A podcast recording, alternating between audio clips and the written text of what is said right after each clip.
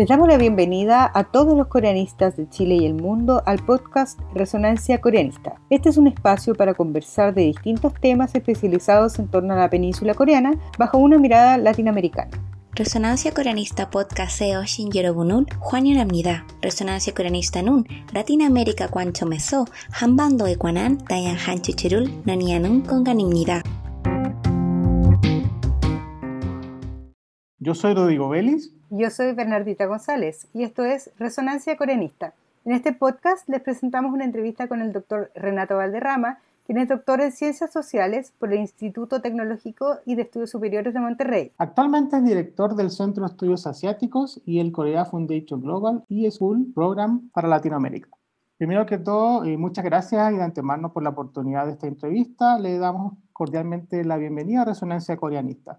Pues igual me da mucho gusto este, acá desde, desde México, desde Monterrey, estar en esta conversación sobre pues, eh, temas que obviamente nos, nos conectan, que, que, tienen que ver con Corea. Así que muchas gracias por la invitación. Gracias a usted por aceptarnos. Eh, doctor Renato, ¿nos podría comentar los orígenes y la visión del Korea Foundation Global e-School? Claro, bueno, es un, un programa que depende eh, del Ministerio de Asuntos Exteriores de, de, la República de Corea, que básicamente lo que intenta hacer es generar estudios sobre Corea en diversas este, áreas y disciplinas en línea. Es decir, sabiendo que los recursos son escasos, tanto económicos como humanos, Corea siempre ha tratado de llevar eh, a expertos, ¿no? Este, de hecho, hay un programa que se llama de, de cursos intensivos, ¿no? que de hecho también es parte de la Corea Foundation, este, pero bueno, claro, muchos investigadores, tanto coreanos o expertos, a veces no pueden dejar su espacio académico por mucho tiempo. Y luego, pues también el, tema de, los costos, ¿no? De transportar, de hospedar al, al, investigador. Y también la posibilidad de que pues más estudiantes, eh, una comunidad mayor, aproveche esta inversión. Entonces, el gobierno de Corea pensó, fue usando las tecnologías digitales, cosa que hoy ya pues prácticamente nadie duda de que esto es importante y de que hay que usarlo. Generó este eh, programa, que de hecho el nombre es así tal cual, ¿no? Korea Foundation Global eSchool Program. Esta idea de en línea es muy fuerte, no soy experto, pero en mis eh, visitas a universidades coreanas veo que además es muy común encontrar que las universidades tienen lo que le llaman su cyber, eh, ¿no? Universidades cyber, ¿no? Entonces está la universidad y la digital o la virtual, que diseñan una gran cantidad de programas digitales de hace mucho tiempo. O sea, eso tampoco es, es que sea ni siquiera de esta década, ¿no? Eh, entonces Corea también ya lleva una gran ventaja de entender la importancia de hacer esto. Y entonces, bueno, en 2012 genera este programa con un enfoque eh, global a través de cuatro grandes subregiones, la de Asia, la de Europa, Estados Unidos y Latinoamérica. ¿Por qué no África? No lo sé y no sé si existe otro programa por otra vía pero básicamente son estos. En Asia la sede está en Corea, en Europa la sede estaba en Hungría, en la universidad, si no mal recuerdo también se llama Central, este, en Estados Unidos en Michigan y en, Latinoamérica originalmente el programa se hospedó en la UCLA, California. Y, un poco nada más para eh, reforzar esto, creo que es muy importante entender por qué Corea lo hace, porque esto no lo tiene ni Japón ni China, ¿no? Hablando de los tres grandes gigantes de Asia en Latinoamérica. Bueno, Corea, pues sabemos, es un país pequeño en territorio y en población, comparado con, con China, bueno, pues, 50 millones y el territorio pues puede ser ni siquiera una provincia, es literalmente una ciudad dentro de una provincia china. Y de Japón mismo, pues este, es menos que la mitad de la población japonesa. En fin, eh, con todo esto, Corea le ha apostado muy fuertemente a la diplomacia cultural, a la diplomacia educativa o lo que se llama ahora soft power, ¿no? el poder blando. Entonces, bueno, eso me parece algo muy inteligente de, parte de su gobierno. Y, por otro lado también, pues que el gran hegemón eh, de Asia, que hoy nos tiene, digamos, volteando hacia la región eh, de Asia-Pacífico, pues justamente es China. Antes fue Japón.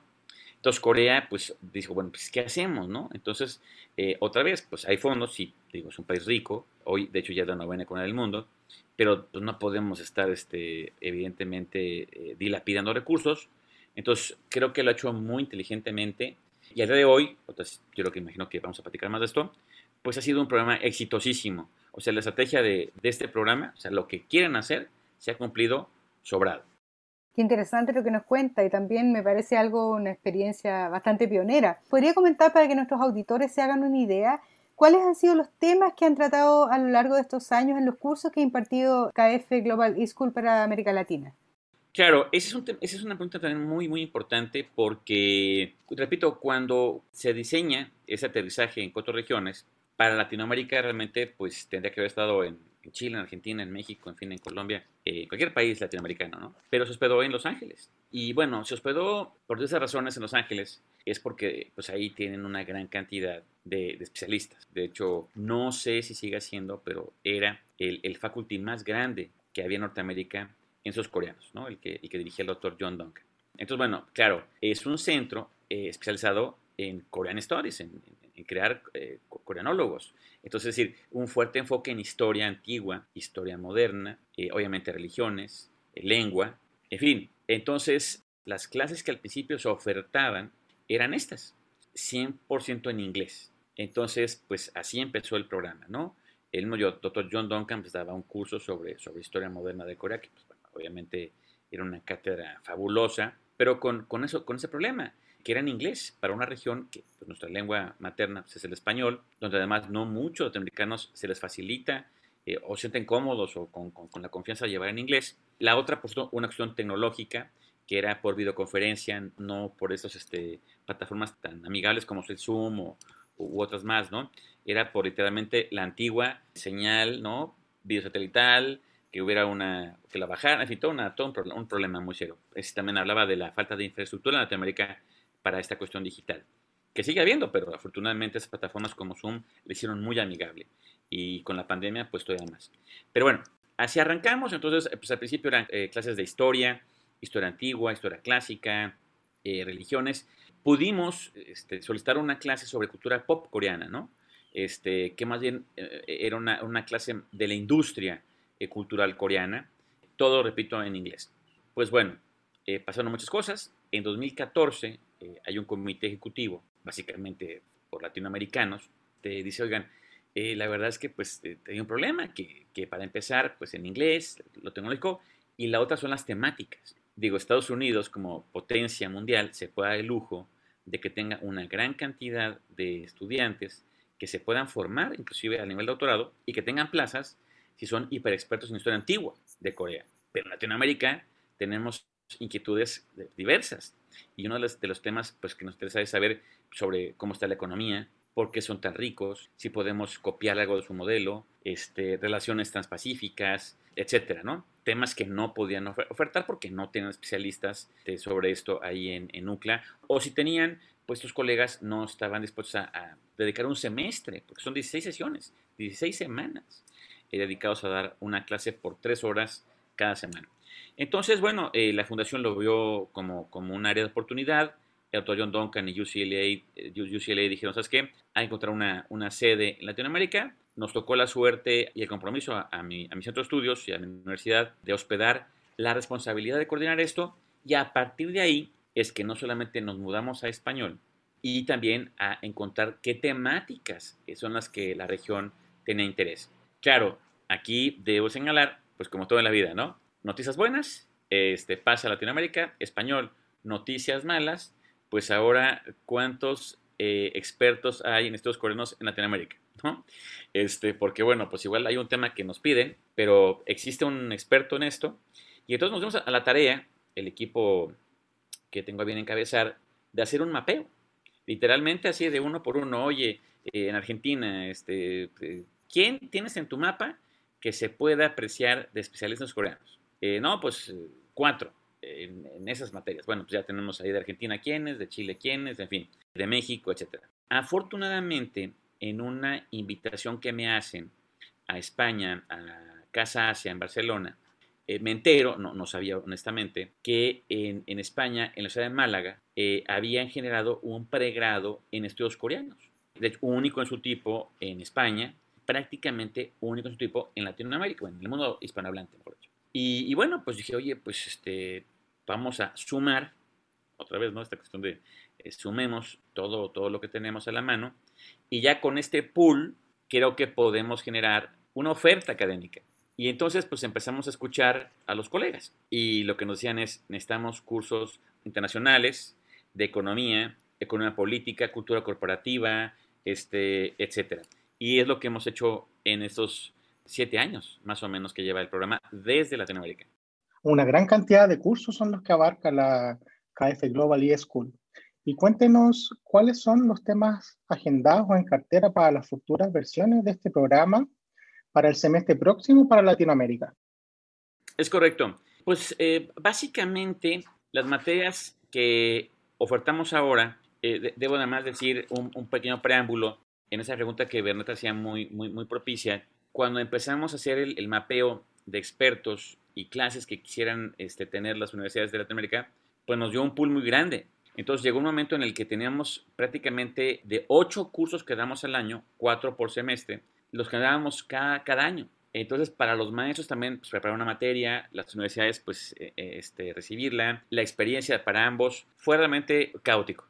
Este, fue un reto tremendo. Desde hace como dos años hemos creado ya un pool casi fijo de, materias, ¿no?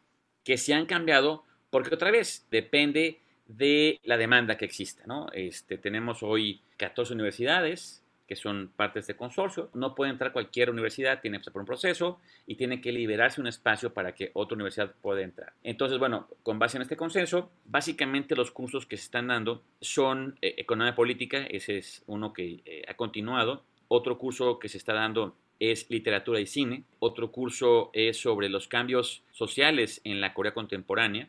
Ese también eh, se ha venido dando de tiempo atrás. Y cursos que se han incorporado últimamente tenemos tres cursos que considero que son la novedad. Uno de ellos tiene que ver con entender el sistema político de Corea y pues cómo funciona toda la parte de e-government, toda esta parte, ¿no? Entonces, digamos, con un alto contenido sobre Corea, pero que en un Zoom este, doméstico. Otro curso que recién acaba de, de comenzar es sobre justamente las relaciones internacionales de Corea en el marco de su región.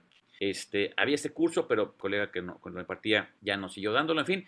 Entonces era una materia de RI, que además tenemos una gran cantidad de RIs que toman este programa, eh, de internacionalistas, este, y no había un curso sobre esto. Entonces, bueno, este curso también ya está ahora. Y hay otro curso que propusimos desde mi centro, e interesado en saber, en entender, en leer qué está pasando en la región, sobre todo entre China, Japón y Corea, en cuanto a su nueva política industrial en el marco de la cuarta revolución industrial.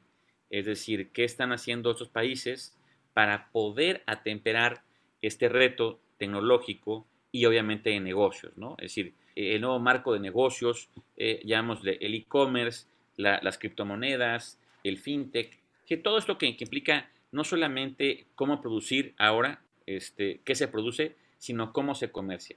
Y evidentemente, pues aquí cada uno de los países que ya son gigantes y que son economías muy avanzadas, China, Japón y Corea, pues tienen proyectos muy interesantes y entonces un poco la visión de qué está pasando, ¿no? Además, a nivel comparativo. Cierro, cierro los cursos con, están faltando por ahí uno, pero, ah, bueno, y uno de historia, obviamente, historia de Corea, este, que historia, sobre todo contemporánea, ¿no? Este, de Corea y religiones. Eh, sí, o sea, como, como digamos, tratando de de entender un poco el contexto interno, eh, pero también las influencias que ha tenido Corea desde fuera para poder este, construir su, sociedad, su cultura y su, su nación. Bueno, es una oferta sin duda bastante diversa, muy interesante también. ¿Y cree usted que, bueno, como consecuencia de esta iniciativa se han estrechado se han logrado estrechar los lazos académicos entre América Latina y Corea? Uf, excelente pregunta. Mi respuesta sería, sin duda, sí. No sé si hubiera una, una métrica eh, digamos, muy exitoso, exitoso, medianamente exitoso, este, pero sí, y también depende el caso. Es decir, tenemos universidades de, México, eh, digamos, todas son públicas, pero diversas en cuanto a su, su nivel y su, su, ubicación, de Centroamérica, de Sudamérica. Y entonces, mucho depende de qué convenios tenga esta universidad latinoamericana con Corea, si está muy vinculada o no. Lo que sí creo que ha logrado este programa es despertar el interés en su comunidad académica, facilitarle el aprendizaje sobre Corea en esos temas y algo que me parece también de lo más relevante, sobre todo ahora en el siglo XXI que hablamos de comunidades, generar una comunidad. Entonces, como los cursos son enseñados en línea, pero de manera sincrónica, o sea, en tiempo real, es una clase de tres horas donde se abre el aula virtual, digamos a las 3 pm, hora central de México, y termina a las 6. Entonces, en tres horas, el maestro y esta comunidad de alumnos, que son de varias universidades, de varios países y de varias profesiones Es decir, en un grupo podemos tener eh, estudiantes de derecho, ingenieros, internacionalistas, químicos, biólogos, en fin, no, no hay una discriminación de quién puede tomar el curso. Básicamente no existe una discriminación de quién puede tomar el curso. La discriminación, en todo caso, la hacen internamente las universidades, que dan acceso a estos cupos que tiene cada universidad. Entonces, se crea una comunidad y esta comunidad, con otro fenómeno muy reciente que son redes sociales, llámese WhatsApp, en fin, se queda esa comunidad, digamos, para después. Esa comunidad, hablo de un caso real, un estudiante del sur de Argentina que se conectó con un estudiante de Ciudad Juárez de México, que no había forma de conocerse porque ambos no tenían ni el capital físico ni racional para conectarse, los conecta el interés de Corea, sino de una temática particular que están investigando y ellos dos ya evidentemente siguen en contacto. Y los dos, junto con la comunidad más amplia de compañeros, las otras sedes y expertos, los ayudan, y es caso real, para, bueno, becas que existan en Corea, para informar sobre programas que existan. Por ejemplo, bueno, pues, este, siempre se están compartiendo que, que, en Chile hay una maestría, que en tal local lugar hay un diplomado, que, en fin, que hay una conferencia. Entonces, sí creo que ha ayudado. Por último, aquí creo que es una oportunidad, eh, si hacemos una lista de las oportunidades, cómo generar una métrica entre el gobierno coreano, a través evidentemente de su, de su ministerio, y obviamente el área encargada de, intercambio académico a nivel, eh, digamos, latinoamericano, y las más sedes. Medir, oye, fíjate que a partir de que se tomaron sus cursos, pues, eh, no sé, mandábamos tres a Corea, hoy van 15. Este, ese dato no lo tengo y no hemos levantado esa encuesta, ¿no? Será muy interesante.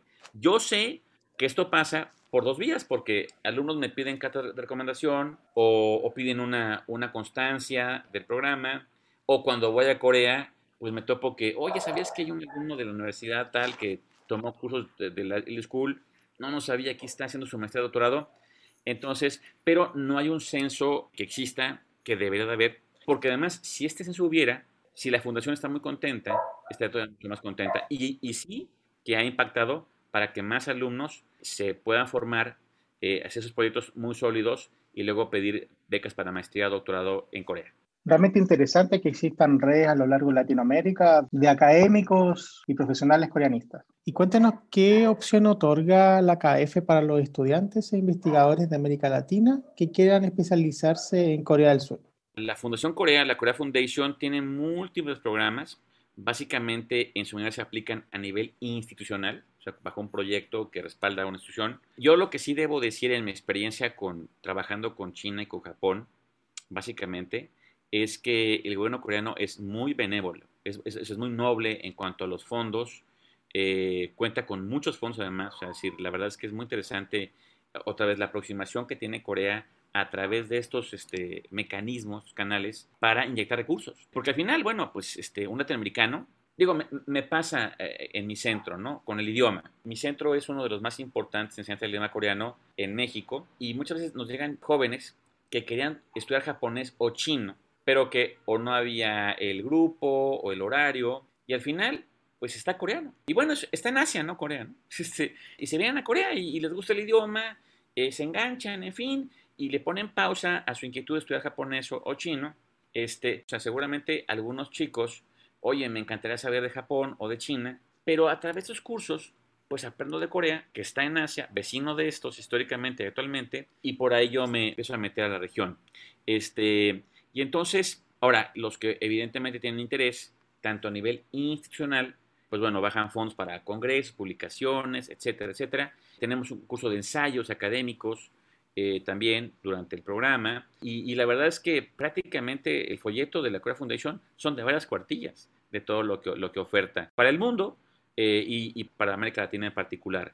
Entonces me parece que por lo pronto la Cancillería a través de la Fundación es una oportunidad fantástica para los jóvenes latinoamericanos. Ah, perfecto, muchas gracias. Nos queda muy claro entonces cuáles son las opciones que tienen los investigadores a futuro. Y finalmente, cuéntenos ¿Dónde pueden contactar a nuestros auditores que estén interesados en saber más detalles o en hacerle alguna pregunta? Claro, bueno, yo les recomiendo mucho que se metan a nuestras este, redes sociales. Eh, sobre todo es C de casa EA UANL, CAUANL, porque ahí está hospedada la, la Cora Foundation para Latinoamérica. Eh, también tenemos nuestra página KF-medio Cora Foundation Latinoamérica. Entonces tenemos nuestras redes, ahí pueden informarse, nuestra página, el sitio web oficial de nuestro Centro de Estudios de Asia de la UNL y estamos ahí dando información de esto. Ahí también están eh, contenidos los cursos que se están dando, los que se van a dar. Cada semestre se, pone el póster este, con los cursos que se van a dar, quién los va a dar. Eh, nada más sí debo señalar que no todo mundo puede tomar sus cursos. Tienes que ser alumno regular inscrito en la universidad que es parte del consorcio. Digamos, sí hay una barrera y tiene que ver con membresía. Porque si bien es cierto que no hay un filtro en cuanto a quién puede tomar un curso, lo puedo tomar desde un ingeniero de lo que sea hasta un abogado, un historiador, pero sí hay dos cosas. Hay un límite, un cupo por universidad, y es un curso que en la gran mayoría de las universidades además es curricular. O sea, si el alumno lo reprueba, bueno, le impacta directamente en su nota y en su promedio de la carrera. Y también por otro lado, pues hay un cupo máximo general por clase, que promedio es tope 60 alumnos por clase, que son muchos, por cierto. Y para que el maestro pueda dar pues, seguimiento a las a los preguntas, revisar los ensayos, en fin, que eso también no sea masivo, sino sea también de calidad, eso lleva a que no todo el mundo pueda acceder a estos cursos. Eh, digamos, es una cuestión que hemos platicado con la fundación. La fundación quería que fuera más masivo, lo hicimos masivo y el problema fue que, bueno, pues impactó en la calidad, porque pues tenemos antes salones de 180, 200 alumnos virtuales, que será más de un tipo lecture, pero sin fondos para contratar asistentes, docentes que pudieran evaluar, o lo que pasa en una lecture, ¿no? Tienes al experto, pero tienes un grupo ahí que trabaja realmente la evaluación y la comunicación. Entonces, dado que no existe este esquema en el convenio, entonces, bueno, tuvimos que cerrar los 60, en fin. Pero si son parte del consorcio, pues eh, más bien aquí es no desperdicien esta oportunidad, porque nada más poco la tienen. Entonces es, a veces también aquí con mi universidad me pongo un poco medio frustrado porque digo, oigan chicos, este, yo hubiera de verdad matado por esta oportunidad porque pues estos cursos tú tienes una beca para estudiarlo. Entonces, eh, digamos, las universidades administran estas becas, ¿no? O sea, cada quien decide cómo otorgar esas becas y cada quien o sea, se respeta la decisión de cada universidad, pero la fundación otorga este apoyo a la región para que los alumnos pues, puedan tomar esos cursos, ¿no? Bueno, eh, hasta aquí llegamos con la entrevista. Muchísimas gracias, doctor Renato Valderrama, por su participación en nuestro podcast. Queda cordialmente invitado a los próximos episodios para compartir con nosotros eh, y con los coreanistas de Chile y el mundo sus perspectivas y apreciaciones. Y a nuestros auditores agradecemos por la audiencia y nos vemos en otros capítulos. Excelente, pues a todos buenas tardes y, a donde quiera que llegue la señal, pues ahora sí que un fuerte saludo acá desde, desde Monterrey, México. Muchas gracias, doctor Renato. A nuestros auditores, muchas gracias por escucharnos y hasta pronto.